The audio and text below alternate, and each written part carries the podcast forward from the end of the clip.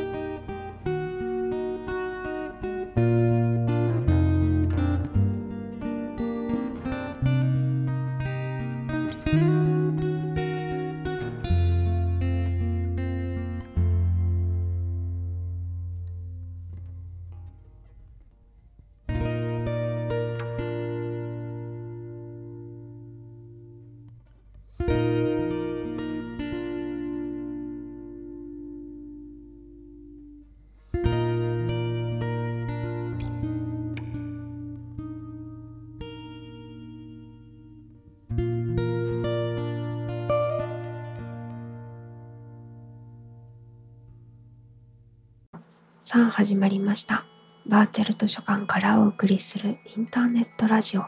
弓山文乃のよもやま話第100回パーソナリティは私バーチャル文学少女の弓山文乃です。よもやま話とは世間話いろいろな話などの意味があります。このラジオでは約30分という短い時間の中でリスナーの皆さんとジェットコースターのごとく幅広いお話をしつつ癒しの時間を提供できればと思っておりますのでよろしくお願いします。弓山文乃の山々話は毎週火曜夜19時から YouTube にてプレミア公開をしておりますがその後 Spotify 等各種ポッドキャストでも配信されますのでぜひチェックよろしくお願いいたします。また私の独断ではありますが気に入ったお便りにはノベルティとしてデジタルチェキ画像をプレゼントさせていただきますので欲しいなって方は TwitterID も一緒にお送りいただけると嬉しいです。これを読むのももう最後だった。わあ。というわけで今週もお越しくださりありがとうございます。あっという間に第100回がやってきてしまいましたが皆さんいかがお過ごしでしょうか？いやたくさん続けたいなと始めた当初から思っていたラジオがこうして100回を無事達成できたということは私自身にとってかなり大きな成果になってるなと思いますもっと続いているラジオっていうのは他にもねたくさんあるとは思うのですが私にとってはこの100回がいい区切りになったのかなという気持ちです。あと個人的に引っ越し前ギリギリにね100回を達成できたのは本当に奇跡のようなタイミングなのでちょうどキリが良くて嬉しかったです。これ全然ね狙ったとかじゃなくてたまたまこうなったのでまあ神も微笑んでるわと 思いました。まあそんな中でもね思うようにいかずに悩んだ日というのもたくさんありこのラジオを続けてて意味あるのかなとかやめるか迷った日もありましたが、まあ、それでもお便りを送ってくれて感想をコメントしてくれて高評価を押してくださるそういった方々のおかげでこうして続けてくることができました。改めて本当にありがとうございます。皆さんの支えがなくてはここまで続くことはなかったと思うので私自身もね100回が誇らしいですが皆さん自身もね、皆さんを誇りに思ってほしいです。今日も変わらずゆったりとお送りしてまいりますので、ぜひ最後まで楽しんでいっていただけると幸いです。それでは今日はね、たくさん第100回ということもあり、ふつおたの方届いておりますので、ふつおたを読みたいと思います。貸し出しネームテトラさんよりいただきました。ありがとうございます。弓山さん、本の虫さん、こんばんは、こんばんは。ラジオ100回達成、本当におめでとうございます。ありがとうございます。弓山さんはたまに配信の中で自分は継続が苦手ということがありますが、一リスナーから見た弓山さんは、一つの目標に向かって突き進む初子貫徹の人間のように思えます。誰に強制されているわけでもないラジオを100回やりきったことは本当に尊敬します。ありがとうございます。さて、夢山さんのラジオはとても面白いコーナーばかりでしたが、私のお気に入りは朗読コーナーでした。題名は聞いたことあるけれど、読んだことはない物語とか、存在すら知らなかったお話は、ここで出会わなかったら一生読まなかった作品たちばかりでした。そんな物語と引き合わせてくれた弓山さんに感謝しつつ、その毎週の楽しみもこれで終わりと思うと寂しさばかり感じます。単発動画でもいいので、またいつか弓山さんの朗読を聞かせてほしいです。これまで本当にありがとうございました。とのことです。お便りありがとうございます。嬉しいですね。でも実際、継続が本当に 本当に苦手なんですよね。まあラジオもやってる途中えーんってなった時もねもちろんあるんですけどあらゆるこう習い事とかをやってた時も結構ねモチベーションが続かなくてそれがすごく苦労したなという記憶がありましてね本当にこうやんなきゃいけないっていうね状況においたらね結構無理やりやったりとかはしてたんですけどこのラジオも本当にねあのおっしゃってくださった通り特に強制されてるわけではないものなので自分のこう塩梅でねやめることもできるしなんかなあなあにすることもねできたんじゃないかなと思うんですけどもともとラジオっていうコンテンツが好きでねまあ好きなんだったらちゃんと頑張らなきゃなって思ったりとか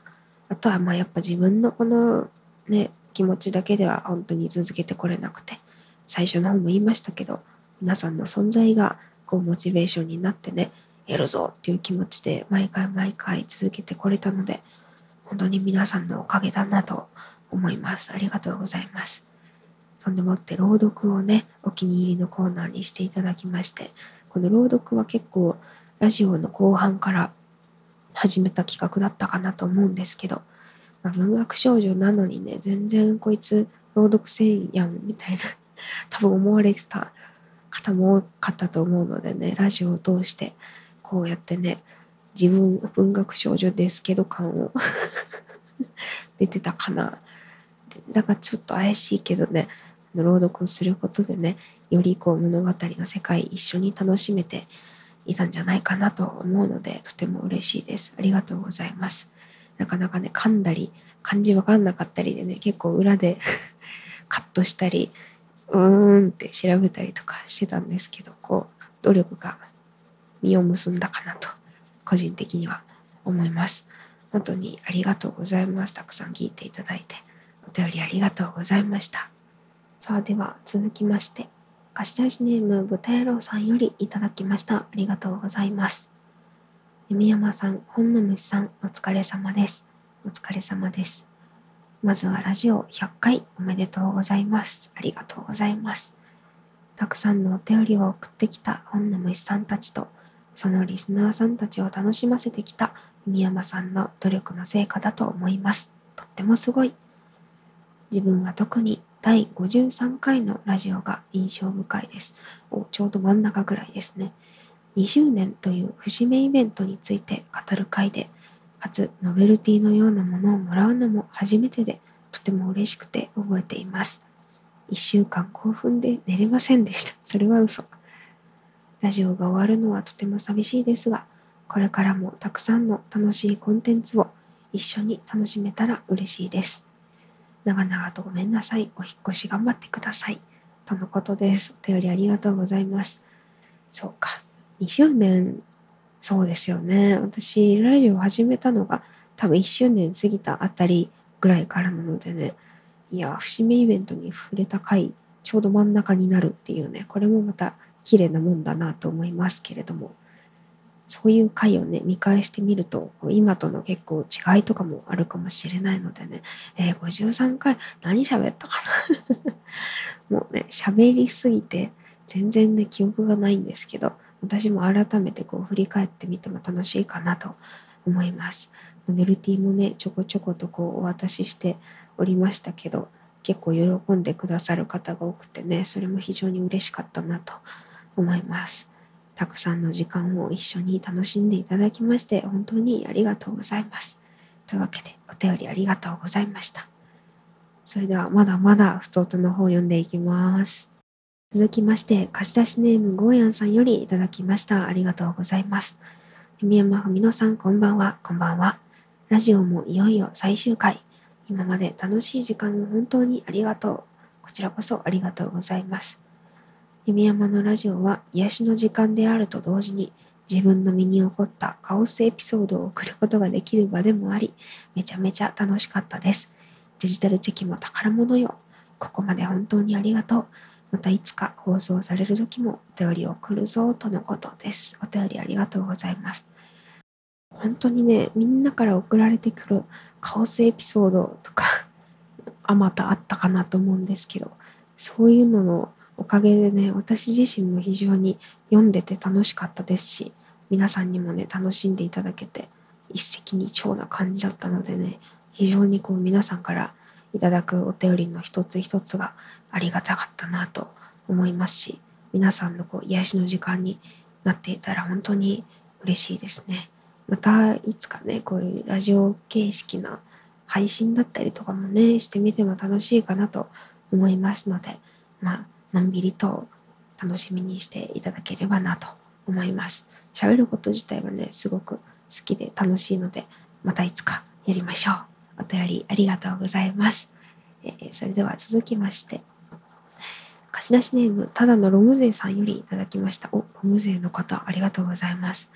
毎回ラジオお疲れ様です。作業しながら楽しく聞かせていただきました。お、嬉しい。今回100回最終回ということもあり、普段コメントもせず、お便りも送らない自分でも送っておかなきゃ後悔しそうだなと思い送りました。これだけが言いたいです。もう100回延長しませんは無理なのは分かってるので、とにかくお疲れ様でございました。楽しいラジオでした。とのお便りいただきました。ありがとうございます。ロム勢の方が勇気を出してお便りを送っていただけたこと非常に嬉しく思います。こちらからね、こう存在を認識することがなかなか難しいんですよね、ロム勢の方っていうのは。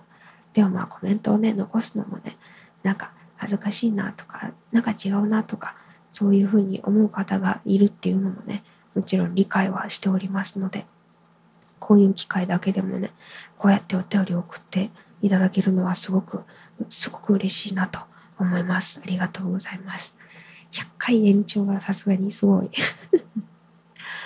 いや、結構ね、あの、やめるのやめないかみたいなことをみんな言ってくれるんですけどね私がやめるぞって決めたのでやめます今回は。まあこの何て言うんだろうなもちろん続いていくことも大事だと思うんですけどこう一個終わるところをね見届けるっていう経験もなんかこうみんなにとっても大事だし私にとっても大事なものになるんじゃないかなと思ってね今回100回を最終回とさせていただきました。非常に切りよくもねあるのでね名残惜しいと思いますが名残惜しいと思ってもらえるうちが花だと思って 今後も頑張ってまいりますので何卒よろしくお願いします。お手を送ってくれて本当にありがとうございます、えー、そして次が普通と最後かな。貸し出しネームエゾモモンガのおうちさんよりいただきました。ありがとうございます。読山文乃さんそして視聴者の皆さんこんばんはこんばんは私、最近いろいろな方々の影響で VR チャットというものを始めました。お、いいですね。VR ゴーグルは高くてまだ買えませんので、ブラウザ版でやっています。少しずつですが、画面酔いとの戦いに慣れてきて、綺麗なワールドなど回れるようになりました。弓山さん、本の虫さん、おすすめのワールドなどぜひ教えてください。PS、100回おめでとうございます。毎週寝る前の癒しでした。ありがとうございます。とのことでお便りありがとうございます。ラジオを寝る前の癒しに使っていただいて非常に嬉しいです。ありがとうございます。そんでね、VR チャットね、いいよね、わかる。ブラウザでもね、結構楽しめるんですよね、デスクトップ版っていうやつ。でもね、あれでハマっていくと気づいたら VR ゴーグル買ってるってね、結構沼にはまってる人はみんな口を揃えて言うので、多分買う日も近いん じゃないかなと思います。結構ね VR でもね画面酔いするのでですねゆっくりこう短時間から始めていくのがいいかなと思いますがおすすめのワールドそうですねすごく綺麗な水族館のワールドがあったりとかあとはね海のワールドがあったり私は特に謎解きのワールドとかもね結構行くの好きでねちょいちょい見て回ったりしているのでもう本当にね、おすすめのワールド多分あげたらキリがないぐらい無限にありますのでね、こう SNS などを活用していただいて素敵なワールドとたくさん巡り合っていい時間を過ごしていただきたいなと思います。あとね、あの、VR チャットのワールド内でもね、あの、動画見れるところとかもあるので、そこにね、こう、私のラジオの URL を流してね、VR 内で私のラジオを聴くなんていう楽しみ方もかなりチールな感じがして 非常にいいんじゃないかなと思いますので是非余裕がありましたら試してみてください。というわけでお便りありがとうございます。お初めて TwitterID も載せてくださってるのでじゃあ100回だし 記念にノベルティのデジタル的画像を後ほど送らせていただきます。VR 楽しんでね。というわけでふつおたたくさん読ませていただきました。ありがとうございます。この後はちょこっとだけコーナーの方に行きたいと思います。よろしくお願いします。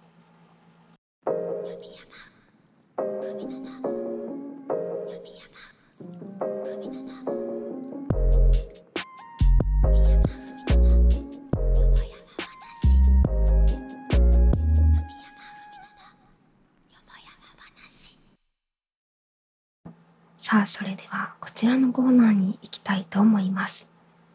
褒めて、読山さん。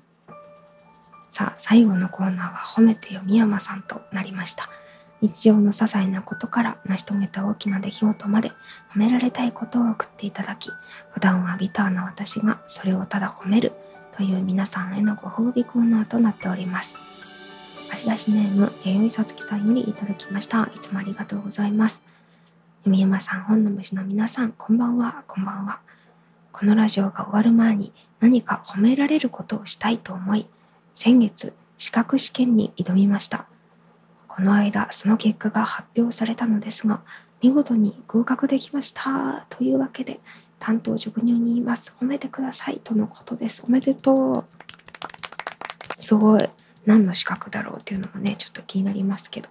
こう資格を取るっていうのはね、自分の自信にもつながったりとかするしステップアップなんかにもねなって非常にねいいことだと思います。なかなかでもね自分からこう取りに行こうって思って勉強したりとかこう能動的にね動くことっていうのが非常に必要とされるので、ま、私はなかなかね踏ん切りがつかなかったりしてね勉強が続かなかったりとか結構あるんですけどそれをなんとやりきってね見事合格するっていうのはねとても大きな成果なんじゃないかなと思います。これはもう自分自身でもね自分のことを褒めてあげてください。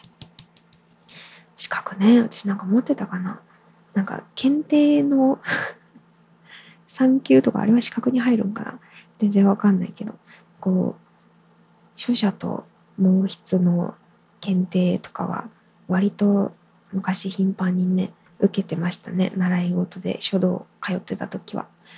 まあ、あいう時もね結構なんだろうなあんまり自分でやるぞっていう感じじゃなくてまあ先生やりなーって感じ。あじゃあやりますみたいな。結構受動的だったなと今になっては思うのでこうやってね自分から勉強しに行って試験を受けに行くのってすごく体力がいることだしすごいなと思っております。でも意外となんだろうな子供の時ってねあんまり頑張れながちだけど大人になったらあちょっとこれ取っときゃよかったなみたいにね後悔してでそこから勉強始めるなんていうことも結構あるんじゃないでしょうか。でもね大人っていうのもまた時間が子供の時よりなかったりするからね結構難しかったりするんですけどこう大きくなって改めて勉強しようと思い立つことっていうのはね本当にエネルギーもいるし時間もいるしお金もいるしでね非常に大変なことだと思うのでいや心からこれはすごいなと思います。お疲れ様でした。合格もおめでとうございます。皆さんも何かねこの機会になんかペン字やってみようかなとか本当に些細なことでもいいと思うのでね何かこう大人になってから始めてみてでね資格とかまあ受からなくてもいいから一回受けてみるっていうのも結構人生経験としてすごく貴重なものになると思いますのでもし今気になっているものなどありましたらね是非こう一歩この機会に踏み出してみてほしいなと思います。でねうまくいったらまたラジオじゃなくてもね全然いいのでね Twitter とかで報告してください。まあ私も引っ越しというね大きな決断がこの後ありますのでね是非皆さんもこの機会に一緒に何か頑張ってみましょう。というわけで本当におめでとうございます。そしてお便りもありがとうございました。いや、このコーナーもね、いいコーナーでしたね、非常に。楽しんでいただけていたら嬉しいなと思います。褒めて読山さんのコーナーでした。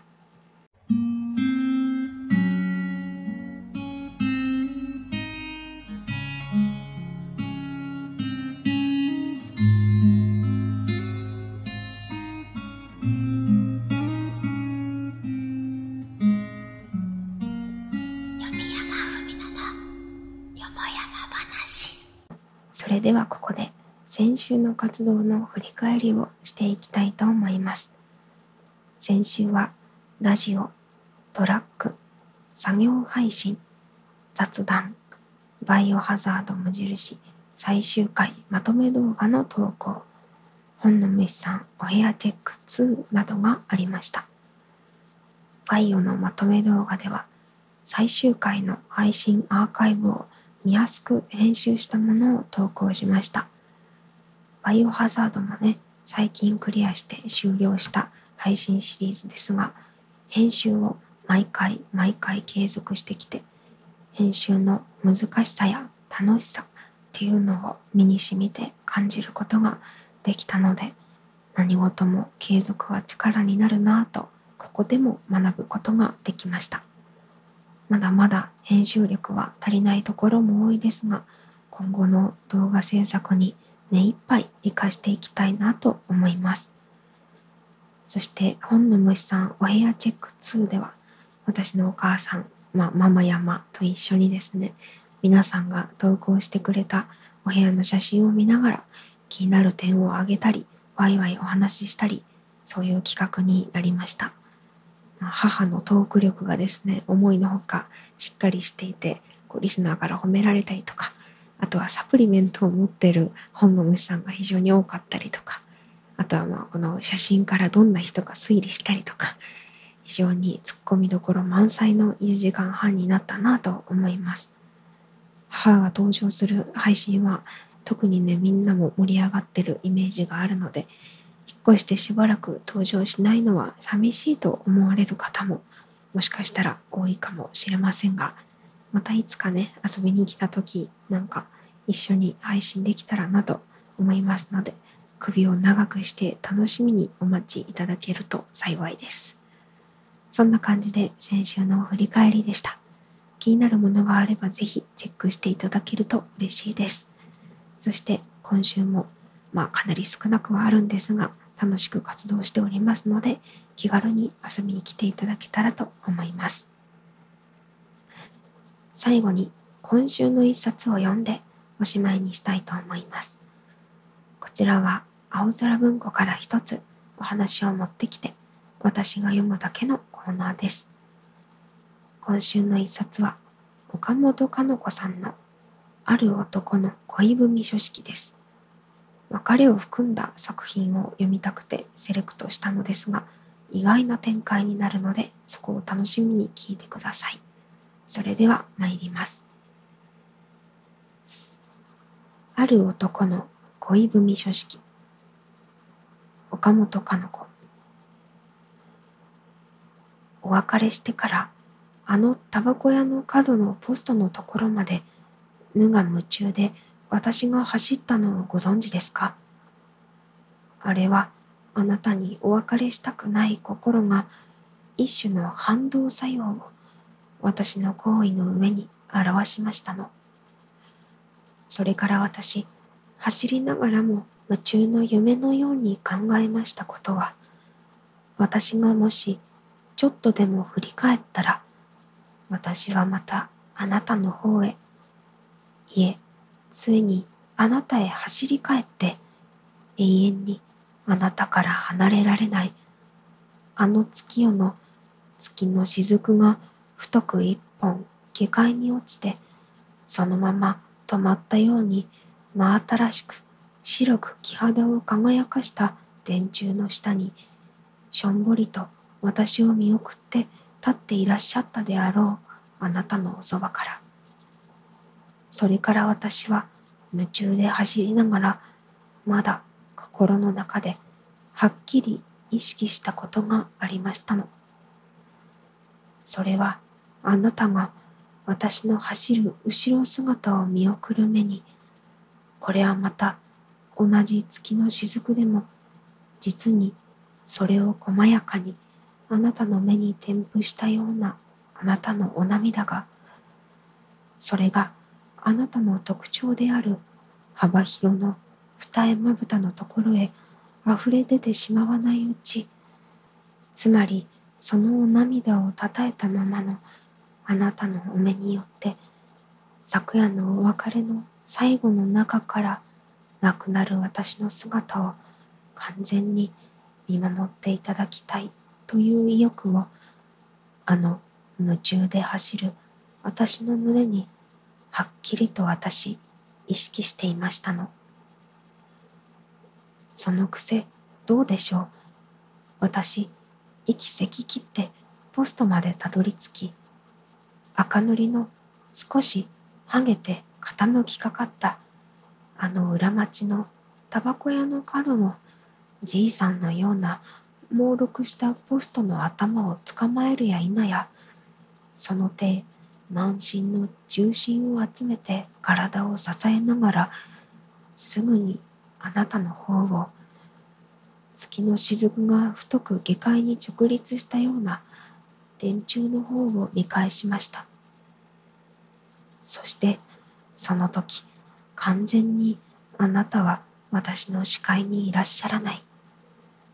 その時失望と安心が同時に私にやってまいりましたのはなぜかといえばそれはあなたが私をあの昨夜の米高校とした月光の中をまた単純のようで複雑でありそして恋の皮肉な心理状態にもてあそばれた稚拙な行為をありのままに行い終わった私をポストの際まで見送るが否や。それは私があなたを振り返るとほとんど同時にあの電柱から実に巧妙に恋人との別れのシーンに身体することの機微を遺憾なく成し終わせられたという簡単に値する安心でありました。がやっぱり飽き足りないには飽き足りない。やっぱりあなたがいつまでもあの月の雫の直立である電柱の下でいつまでもいつまでも私がポストの角から塔に曲がってしまった後のいつまでもあなたから走り去った私の背後の帯の輪の揺れ着物の裾が翻って月光にどんな繁殖を見せたかということまでがあなたに幻影となってしまってからでもあの電柱の下に立ち止まって私に名残を惜しんでくださるあなたの存在を見たかった。私の失望というのはそれですの。でも何と言っても昨夜は嬉しい夜でした。黙って黙っているためにかえって二人とも切ない歓喜の哀愁が深く胸を閉じたのでございますね。月の前では全く人間界の饒舌など欲しいままにしては済まないような霊言な感じに打たれますのでまして恋する身にはまだ以上このラブレターの続きはあるのですがもはや書き続ける根気もありません。なぜなら、このラブレターは筆者が自分の熱情を持って恋人にでも送ったろうと思われたら大変な互いのものなのですから。これはある女がある男から恋愛を強いられて拒絶した。するとその男性からせめてこのようなラブレターでも時々は書き送ってください。小生は目下あまりに寂しい境遇にいると強要せられた時その同封の中にこのラブレターの文版が入れてありました言うまでもなくそれゆえ以上のラブレター文版はその男性がご苦労様にもそのある女に自分から書いて示したものであります。ユーモラスな愛感を感じながら私がそれを読んでいますと旗からそれをもらった女性が冗談ではありませんわ。私にそんな暇がありますか？と膨れておりましたがそれでもやはりその女性にも膨れるそばから後編につい現る微笑がありました。というお話でした。いかがだったでしょうか？まさかのね女性ではなく男性が自らこういうラブレターを書いてくださいと。届けられたラブレターだったということでね非常に展開が異常で面白かったんじゃないかなと思います。楽しんでいただけていれば幸いです。最後の今週の一冊ご清聴ありがとうございました。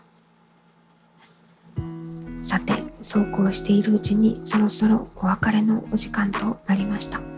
今週も最後までお付き合いいただきありがとうございました。感想は、ハッシュタグ、読み山ふみのの山々話や YouTube のコメント等にてお待ちしております。改めて山々話を第100回まで愛してくださった全ての方に感謝しています。本当にありがとうございました。それではまたいつかお会いいたしましょう。さようなら。ありがとうございました。バイバーイ。